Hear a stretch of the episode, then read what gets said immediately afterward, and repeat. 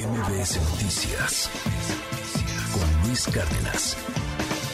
Hay un tercer contendiente, bueno, hay varios, pero hay un tercer contendiente serio para la candidatura republicana en los Estados Unidos. Y es el vicepresidente Mike Pence, el vicepresidente de los Estados Unidos cuando Donald Trump fue presidente. El que al final tuvo pues un encontronazo porque eh, pues Trump quería que, no certificara los resultados electorales, que se sumara a esta narrativa radical de que había habido un fraude. Mike Pence se negó y bueno, pues Trump terminó por atacarlo.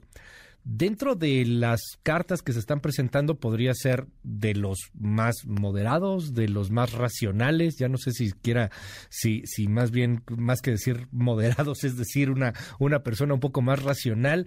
¿Cómo se está tomando allá eh, pues esta, esta tirada, esta aspiración del ex vicepresidente Mike Pence? Querido León Krause, te mando un gran abrazo, muy buenos días, ¿cómo estás? Igualmente, Luis, me gusta saludarte, pues está creciendo la baraja republicana, se sumará también seguramente el exgobernador de Nueva Jersey, Chris Christie, eh, y, y, algunos otros nombres, mientras eh, más crezca la baraja republicana, mejor para Donald Trump, evidentemente, porque el voto se, se fragmenta y él, que tiene una base de votantes muy considerable, pues eh, saldrá seguramente uh, beneficiado.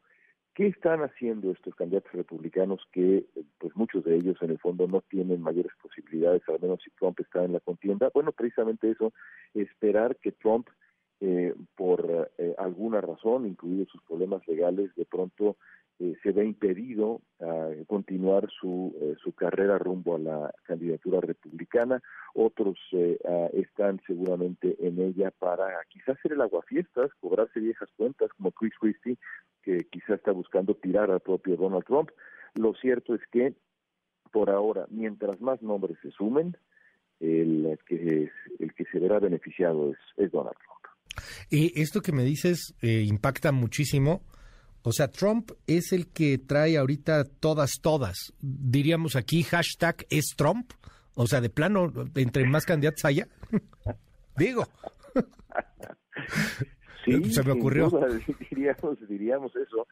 Eh, pero en este caso porque es eh, porque es porque es favorecido por los por los votantes no por uh, no por un tlatuani pero sí, el Tlatuani es el propio Trump y ese es parte del problema para el Partido Republicano, Luis, que el dueño del partido es, uh, es el expresidente Trump. Se ha pasado el Partido Republicano años celebrándolo, protegiéndolo, defendiéndolo, eh, procurándolo, eh, lo mismo que los medios de comunicación eh, uh, conservadores, y ahora de pronto se dan cuenta que, bueno, quizá no es el candidato más fuerte frente al presidente Joe Biden, eh, otros candidatos, entre ellos el gobernador de la Florida, Ron DeSantis, quizá podría tener eh, eh, mayores eh, posibilidades, pero lo cierto es que Trump es el dueño del partido.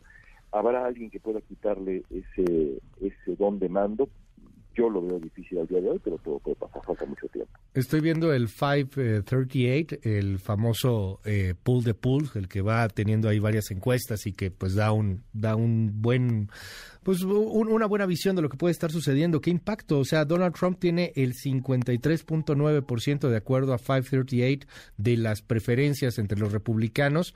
Muy abajo está DeSantis con 21.1% y sí, es un Mike Pence con 5.4%. Digo, ahí ya hablan de algunos otros como Halley o, Scott o este, en fin, eh, Hutchinson que tiene punto siete ni, ni al 1%.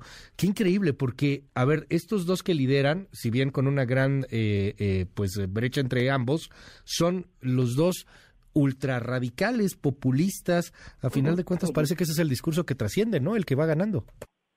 Sin duda alguna, y eso es una es una pena para el Partido Republicano, pero bueno, es, es también una disyuntiva complicada, Luis, porque estas son dos carreras, hay que pensarlo. La primera carrera de 400 metros es para ganar la candidatura y esa se gana por el carril de la derecha, de 400 metros más importante, la, uh -huh. la, la, carrera de la presidencia se gana por el medio y, y ahí será muy difícil que, que, los republicanos pues vuelvan a retomar eh, digamos uh, digamos el, el rumbo otro otro punto final Luis te diría yo es que también estos candidatos están en un proceso digamos de audición ya. para quizá convertirse en el candidato vicepresidencial de Donald Trump.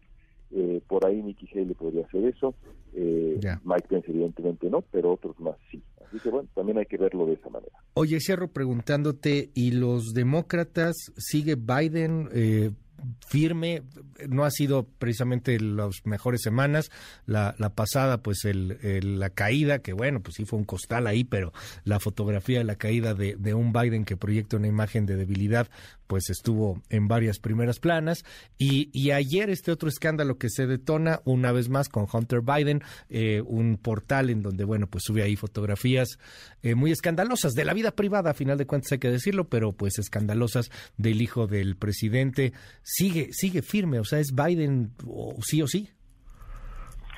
Por ahora sí. Eh, cuando un presidente en funciones decide eh, eh, buscar la candidatura para la reelección, digamos que la regla no escrita es que su partido lo respeta. Hay una figura, una figura, digamos, marginal en Robert F. Kennedy, este hombre que Junior, este hombre que pues defiende teorías de la conspiración, eh, sobre las vacunas y una cantidad de locuras infinitas, que eh, va a tratar de, de, quitarle la candidatura a Biden. Pero pues e, eso lo menciono porque hay que mencionarlo, pero pero no no no tiene ninguna ninguna posibilidad realmente de hacer eso podría, digamos, incomodarlo, eso sí, por, por, por, el ala, digamos, ya no sé por qué ala sería esa, eh, eh, el ala de la conspiración, ¿no? Sí, los conspiranoicos, pero demócratas. Exactamente, que también tienen lo suyo, eh, pero por ahora sí, Joe Biden es, es el, candidato más firme, y mientras Trump sea el rival, Luis, esa es una buena noticia. Los demócratas deberían preocuparse si por algún milagro de pronto comienza a imponerse Ron DeSantis o un candidato más joven. Eso sí sería muy muy peligroso para la causa demócrata. León Krause, te mando un gran abrazo. Gracias, León, por tomar la comunicación esta mañana y estamos al habla si nos permites. Grandísimo abrazo a ti. Gracias, Luis, claro que sí. MBS Noticias con Luis Cárdenas.